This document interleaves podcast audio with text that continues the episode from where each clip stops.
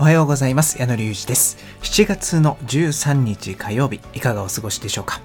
えー、昨日はですね僕17連来 言えてないな。17年来の、えー、俳優仲間に会ってきまして、えー、なかなかねこのコロナになってから一緒に、え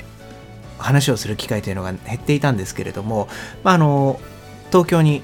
大阪から出てきてですね、えー、彼も僕より数年後に出てきたんですが、あのー、毎回ね、その月に1回とか何ヶ月かに1回、こう、コーヒーを飲みながら、最近どうよみたいな話をするような関係だったんですけれども、そう、なんかもうね、あ、お兄ちゃんみたいな存在で僕にとっては。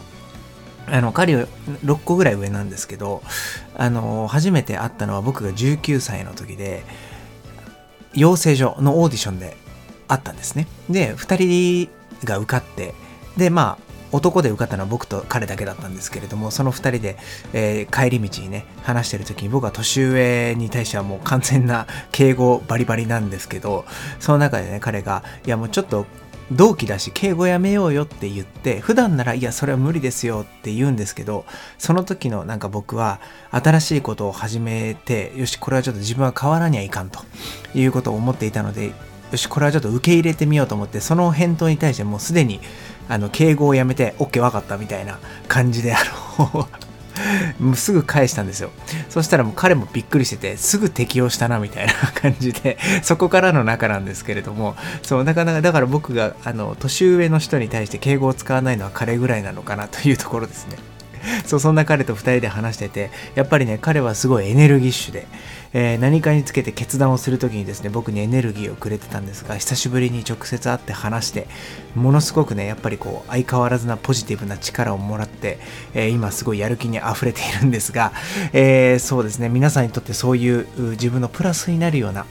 えメンバーっていうのはいますでしょうか？なんか、あの、心理学的にもですね、え自分の頼れる存在というか心から許せる存在だったり、えー、友達が職場ないし身近に3人いるとその仕事に対しての幸福度が、うん、めちゃくちゃアップするというような結果が出ているみたいなので心を許せたりとかいろんなことを相談できる相手がまあ、いればね、えー、何かあった時にこう相談できるという心強さみたいなのがこう日々の活力になるのかなというところをちょっと昨日ふと感じましたので、えー、ちょっとお話をさせていただきました。え冒頭長くなっちゃったんですけど、今日はですね、え以前にご紹介した、え続きになるんですが、続きというかまあ別件かな？演劇を作る様々な職業ということで、僕が実際に現場でお世話になった職業の方をご紹介していきたいなと。まあ個人的にというよりは、あのそういう職業を紹介していきたいと思うんですけど、えー、前回はですね、音響照明についてご紹介をさせていただいたんですが、今日はですね、舞台監督さんと、えー、床山さん、ちょっと聞き慣れないかもしれないんですけれども、この、えー、2つの職業についてご紹介をしたいと思います。ぜひ最後までお付き合いください。矢野隆二の演劇ミュージカルチャンネル。この配信は演劇メディアオーディエンスのスポンサーでお送りいたします。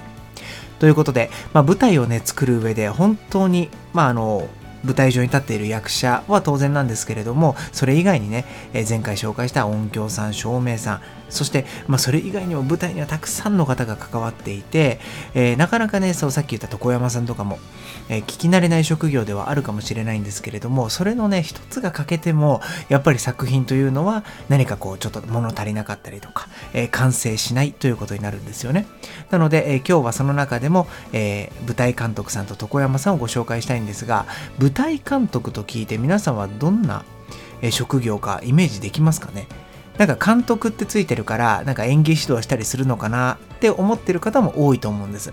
でも、えー、舞台でね、演技についてこう指揮を取るというか、まあこうやってアドバイスとかしてくれるのは演出家という方の役割なんですよね。で、舞台監督っていうのは全く違う仕事をしていて、まあ、僕たちはね、ちょっと親しみを持ってというか、武漢さんとか、舞台監督さんのことを武漢さんと呼んだりするんですけど、例えば武漢さんはセット転換のタイミングの指揮だったり技術スタッフの総責任者なんですよね。そう舞台上のあらゆることに関する安全確認とかをもう全て、え、担っているというのが舞台監督さんです。結構ね、役割がめちゃくちゃ多いんですよね。もう本当に、なんか何でも屋さんっていう言い方おかしいですけど、本当に全部のことを把握していて、うん、あのー、暗転時の通り道の確保とか、えー、ここにね、実光テープって言って真っ暗にした時に歩くところ見えないじゃないですか。やっぱ人間って目に、目が慣れるまで暗いとこ歩けないんで。そこのために蓄光といってこう光を貯めておいて光るホタルのようなテープがあるんですけど、えー、それをね貼ってくれたりとかいろいろやってくれるんですよそうなんかねやっぱその真っ暗な中を移動するってすごく危なくて、えー、練習していてもねこうふとしたところにこう机があってぶつかってしまったりとかあの膜があってね引っかかってしまったりとかっていうことがあるんです。一人で移動するんじゃないのであの同じね俳優さん同士が一人は上手側一人は下手側にあの出ていかなければいけない、まあ、はけるって言うんですけど出ていかなければいけない時にあのぶつかってしまうとかそういうことがないようにそういったものを、えー、全部チェックしてくれるのが武漢さんの役割です。そう本当にねめちゃくちゃ助かってますね。本当になんか全部のことをやってくれる。舞台装置とかも作ってくれたりとかして、僕たち役者が何かをね、動かしたりとか、えー、何かをね、作業するときに、えー、ちょっとこう、例えばドアを開けるとか、あの、下からね、床を開けるとか、上から引っ張り上げるみたいな動作があるときに、どうしてもこう、掴みにくいとか言うと、あの、取っ手をつけてくれたりとかっていうのを超スピーディーに行ってくれます。本当に言って次の練習の時見たらもうついてるとか、うん、なんか本当にねちょっとでもこう使いづらいとか動きづらいところがあったら全部そこをフォローしてくれるのが武漢さんの役目なのでもう本当にねめちゃくちゃ助かる役割力強いもうあの心の頼りになる存在が舞台監督さんです。そして次床山さん。床山なんですけど床山ってのはゆあの寝床とかのとこに、えっと、山川の山。山ですね、えー、山を描くんですけどこの床山さんはですね、カツラのことを、あの、もう全部担っているという言い方になるんでしょうかね。あの、あんまり聞いたことないかもしれないんですけど、歌舞伎とか時代劇の時にね、役者が被るカツラを整えたりとか、えー、管理をする専門職なんですよね、えー、ミュージカルではヘアメイクさんがそういったことを担当されることも多いんですが、あの、僕が出ていた舞台では床山さんが、えー、カツラを全部管理してくださってました。で、まあ、ちなみにちょっと外れるんですけど、お相撲さんのね、ちょんまげを言う方も床山さんと言います。もう床山さんね、お相撲さんの床山さんもなんかランクというか、えー、職業のこうレベルがあったりとかして、あの、相撲でいう横綱みたいな方が床山さんにもいらっしゃるらしいんですけれども、まあちょっとその話は置いといて、あの、時代劇で使うね、カツラって、高いものだとね、一つ数十万とかするんですよ。そう、めっちゃ高いんですよね。超高級品。で僕もね初めてカツラをかぶった時の緊張感って本当今でも覚えてるんですけど高級品というのは分かってたんです。そして繊細なもの、えー、すぐにねこう壊れてしまったりとかっていうこともあの知っていたんですよ。だからねその緊張感がすごいもう本当に汗かいてやってたんですけどそのカツラをねかぶる時に事前準備としてその髪の毛がね僕たちはこう現代人こうちょんまげのために頭を丸めたりしてないので羽二重という布をね頭に巻くことがあるんですよ。まあ、ほとんどの場合巻くんですけれどもあのそれをね最低限のマナーとして舞台に立つ前に自分一人で負けるようにしておくという、まあ、暗黙のルール的なところがあるみたいで僕はそれをね初めて経験したのが本当にもう二十何歳とか後半だったんですけれどもあのその時に